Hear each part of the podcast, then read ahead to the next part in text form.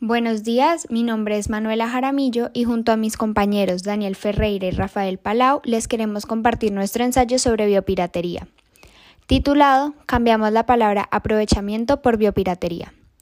La biopiratería o bioprospección es una práctica ilegal que usa muestras de humanos, plantas y animales para desarrollar productos industriales con fines comerciales. El principal problema de esta actividad viene de la codicia y la ambición que los seres humanos tienen por controlar todo lo vivo en el planeta. La problemática se restringe a que la obtención de estos materiales genéticos y biológicos se realizan sin la autorización, la protección y el control de los países de origen, también sin el consentimiento informado previo y participación de los beneficios de las comunidades indígenas y locales en donde estos recursos y conocimientos son originarios es una actividad realizada de manera ilegal. Nuestra opinión sobre el problema es que las empresas que se dedican a la biopiratería intentan aprovecharse de la diversidad genética de países tropicales y subtropicales como Colombia, al tomar sus conocimientos, flora y fauna y dañarse de todo eso y ponerle un sello a todo lo que nos rodea. Es difícil aceptar a cualquier práctica medianamente relacionada con la privatización del entorno, porque no sabemos hasta qué punto puede llegar y las multinacionales pueden monopolizar tantos productos que nuestra dieta diaria y todos los animales domésticos se vuelvan privados, perdiendo toda originalidad natural que alguna vez tuvimos y reemplazándola por, los, por más inventos humanos. Las invenciones humanas jamás deberían abarcar la vida y los avances genéticos y las mutaciones beneficiosas que puedan lograr los investigadores deberían ser para el aprovechamiento de todos, y es inmoral aplicar el derecho de propiedad a algo ya existente. En resumen, es inmoral y desagradecido con la naturaleza y nuestros antepasados aprovecharnos de la biodiversidad que nos ofrece la vida para modificarla y moldearla a nuestro gusto. Y es aún peor defender que estos cambios no son para la ventaja de todos, sino para el orgullo de unos pocos. Esta problemática afecta de forma directa a Colombia, tanto en el ámbito social como el medioambiental, pues al ser un país megadiverso y las las multinacionales pretenden privatizar una gran cantidad de los recursos de nuestro país, cosa que cada día ocurre más. Empezando por los procesos legales que se han violado durante la ejecución de las extracciones de los genes que se llevan a cabo en la mayoría de los países latinoamericanos, se han detectado problemáticas ilegales que se están desarrollando con los genes extraídos. De esta manera están intentando decretar una norma y normalizar, valga su redundancia, su ilegalidad ya que se han visto muchas pérdidas que recubren esta práctica. Por ejemplo, en Colombia, Brasil y ahora México se han puesto a la vanguardia de un instrumento que todavía necesita 45 firmas más para entrar en vigor, pero que va a sustentar un duro golpe a la biopiratería. Actualmente existen numerosas empresas que tratan esta temática, como lo son Monsanto, DuPont, Aventis, Singenta, BASF, Merck y otras más. El Convenio sobre la Biodiversidad, CDB, firmado en 1992, actúa como la base legal para la distribución de beneficios que resulten del uso de la diversidad biológica y de su conocimiento asociado. Desgraciadamente, por un lado, algunos de sus artículos que parecieran favorecer a los pueblos indios y por otro lado la ambigüedad de otros, han presentado desconfianza tanto en los propios pueblos indios como en el gobierno de Estados Unidos de Norteamérica, dificultando la ejecución de la, norma en su aplicación práctica en la biopiratería. Asimismo, el CDB no ha desembocado en alternativas la solución viable para la protección de los conocimientos y recursos de las poblaciones locales. Del mismo modo, esta normativa no está acatando y se incumple la mayoría de las normas expresadas en el documento.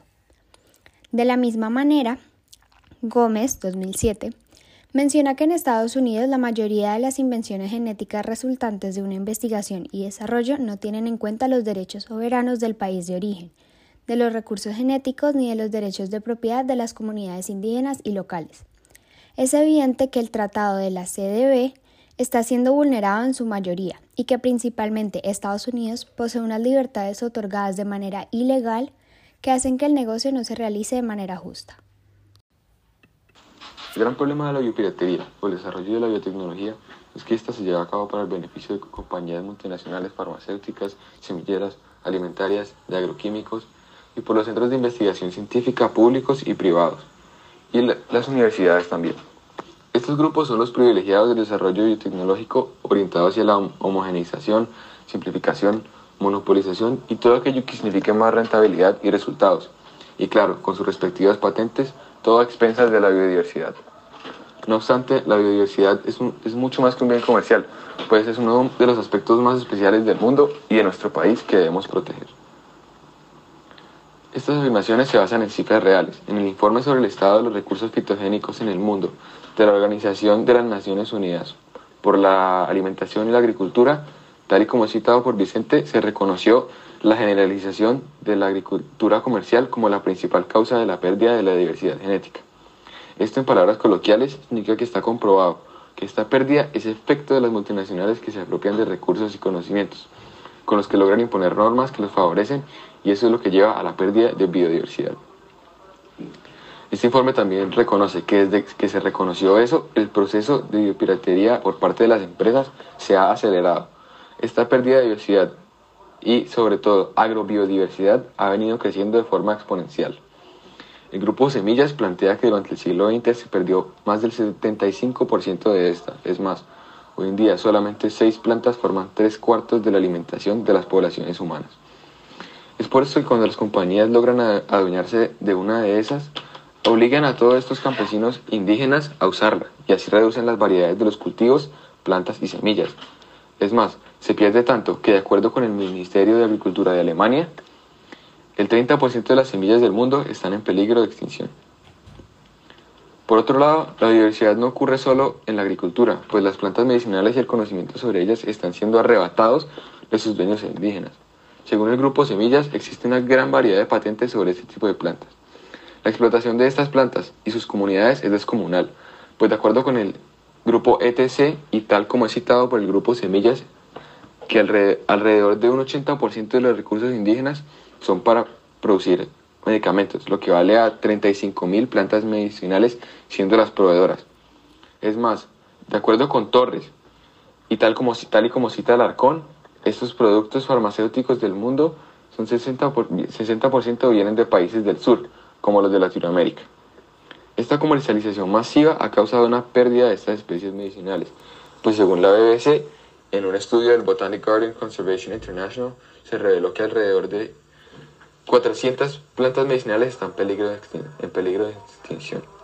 Sin embargo, a las multinacionales farmacéuticas no les importa, pues el mismo estudio afirmó que el 50% de los medicamentos proceden de plantas curativas en riesgo de desaparición.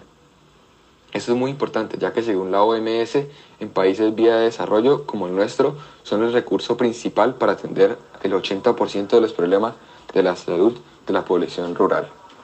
En fin, todos los datos y estadísticas se han expuesto con el fin de mostrar que la pérdida de biodiversidad es un problema mundial grave y creciente, que afecta al mundo de muchas maneras, y es en parte una consecuencia de la biopiratería. Según Joan Martínez Alier, 2014, la biopiratería es una práctica extendida sobre todo a partir de la colonización europea, mediante la cual los misioneros, los representantes de los estados, los encargados de las empresas, los biólogos y los antropólogos dan a conocer y se aprovechan de los conocimientos ancestrales, afectando principalmente a los indígenas y sus territorios, afectando sus prácticas milenarias con las plantas medicinales y agrícolas, todo para la explotación económica y sin dar crédito ni remunerar a esta población en cuestión. Alier, 2014, en su definición, hace referencia a la colonización europea. Este contexto histórico es importante para conocer el origen de la biopiratería, y es porque en el momento en que se descubrió el nuevo continente, a la vez se desenmascaró una tierra misteriosa con el potencial del conocimiento virgen de la biología. Como sabemos, América era mucho más primitiva que Europa en aspectos industriales, pero en biología y naturaleza llevábamos mucha ventaja. Es por esto que cuando los colonizadores se percataron de todo este saber, fue arrebatado de nuestros ancestros sin ningún tipo de escrúpulos, y es lo que sigue pasando hasta hoy en día. Acosta, 2015, dice que al principio, cuando los españoles llegaron a América, se llevaron las semillas de la papa, el maíz, el jitomate, etc., y aprendieron sobre sus propiedades curativas y nutritivas. Después se fueron sin siquiera dar las gracias. Hoy en día pasa lo mismo, solo que no solo en América. Por todo el mundo, compañías están tomando plantas ancestrales y sus propiedades disfrazadas bajo proyectos de supuesta bioprospección. En Asia se dieron los casos del arroz, del arroz basmati, el árbol de Nim, etc. Y África hoy sufre una pérdida monetaria de casi mil, 15 mil millones de dólares al año. Según Alier, por los pagos no recibidos de empresas que patentan conocimientos agrícolas y medicinas indígenas. Básicamente, pasamos de ser biopirateados por Sir Francis Drake hace unas décadas para que pase lo mismo ahora con Monsanto, Syngenta, Bayer y otras compañías que siguen robando semillas y saberes, que incluso son más descarados porque obligan a los campesinos alrededor del planeta a usar sus productos, sus semillas, sus paquetes tecnológicos, avalados por, la por las leyes corruptas que atentan contra la biodiversidad en los territorios más vírgenes y la motivación de los agricultores. Es común la concepción de que el progreso tecnológico va de la mano con el progreso de la humanidad. Sin embargo, estas acciones están lentamente acabando no solo con nuestra especie, sino con muchas más. Toda la flora y fauna sufre ante los esfuerzos avaros de las multinacionales. Es evidente que generar las modificaciones a partir de los genes brinda beneficios para toda la comunidad. Sin embargo, esto debería realizarse de manera legal, respetando los espacios, la fauna y flora de los países biodiversos. El desarrollo de la biotecnología tiene algunos beneficios para la sociedad, brindando un rendimiento superior. Los alimentos transgénicos, producto del desarrollo de la biotecnología, son organismos cuyo material genético ha sido alterado por los humanos, es decir, que se los introduce uno o varios genes que naturalmente no hacen parte del genoma. Es por esto que los cultivos transgénicos tienen más efectividad, dando más alimento por menos recursos y con una mayor resistencia, disminuyendo así las cosechas perdidas por enfermedades, plagas y factores ambientales. Además, al desarrollar nuevas especies de alimentos se producen mejoras en la nutrición, pues es posible introducir vitaminas y proteínas adicionales en alimentos y moldearlos para que estos sean ideales, es decir, que se vean bien, sepan bien y sean más grandes, etc. Así como reducir los alergenos y toxinas naturales, lo que generaría una disminución en la desnutrición del país. Primero, con altas tasas de malnutrición y segundo, a los que tienen menos disposición de alimentos. Dicho esto, a pesar de las ventajas que tienen los transgénicos y OMG, generan un desbalance y son un riesgo a la biodiversidad. Estos homogenizan los cultivos por su superioridad contra las otras plantas y esto destruye la biodiversidad. Además, las especies nuevas traen plagas nuevas que afectan a las demás, y como tienen también malas hierbas que son resistentes y determinadas herbicidas, obligan en un futuro a emplear pesticidas y herbicidas cada vez más poderosos, cosa que afecta a todo el entorno. En adición, cuando se pone estas semillas o plantas en un ecosistema, se están liberando y es irreversible por su rápida proliferación, lo cual es peligroso porque no se sabe los efectos que tendrán en el organismo. En palabras coloquiales, lo hecho, hecho está.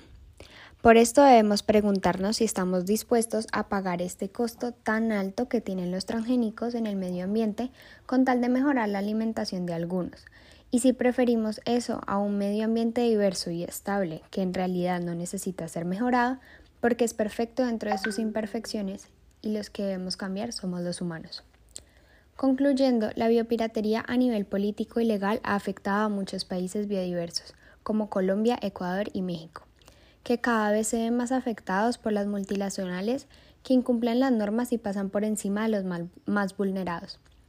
Es evidente que se han intentado patentar normas cada vez más estrictas, pero a la vez el fenómeno de la preferencia a países más desarrollados y que aportan grandes cantidades de dinero para la fabricación de estos nuevos genes, es por esto que se les permite incumplir normas sin ser penalizados. Asimismo, los países que no cumplen con estos permisos se ven manipulados y dominados por las potencias mundiales, en especial Estados Unidos.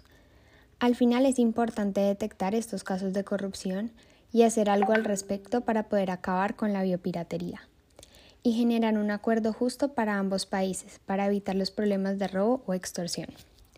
Además, la biopiratería es perjudicial para el medio ambiente, porque explota y deteriora la biodiversidad con el fin de beneficiar a unos pocos, lo cual es inmoral e inaceptable ya que la biodiversidad no es un bien que nos pertenece, y pueden aprovechar algunos que su bien mientras perjudican a otros. Adicionalmente, a la larga perjudica a la humanidad y al planeta, pues de seguir así acabaremos con la biodiversidad y por eso es de vital importancia defenderse contra esta práctica incorrecta, injusta, abusiva y destructiva. Biopiratería no es un sinónimo de progreso, es sinónimo de extinción y egoísmo. De las principales consecuencias sociales de esta práctica, según Grupo Semillas 2008, son las inquietudes que pueden generar el desempleo, el subempleo y, por supuesto, el impacto en las comunidades indígenas, que siguen siendo explotadas y nadie quiere asumir la responsabilidad por el abuso suministrado desde la época de la colonización europea, sin mencionar muchos otros aspectos secundarios que también ponen en peligro la continuidad de la vida comunitaria en la Tierra. En conclusión, sería ingenuo también menospreciar los avances tecnológicos y científicos genuinos que han logrado. Pero al sopesar con las problemáticas que conlleva cualquier persona, podría ver que estamos acabando con la vida de los animales, las plantas y demás. Estamos extinguiendo los recursos primarios que nos mantienen. Y como último punto crucial, hay que desmantelar la idea social de que todo tiene precio, todo se compra, todo se vende. Porque ahora estamos mercantizando los genes mismos. Las multinacionales están jugando y modificando la naturaleza cual Dios en la creación. No es responsabilidad de los humanos cambiar la evolución misma. No es sensato alterar la perfección de la esencia de la Tierra, porque nadie más jamás sabrá que es mejor para la naturaleza que ella misma. Tarde o temprano pagaremos todos, no solo los culpables, no con dinero. Eso hay que tenerlo por seguro.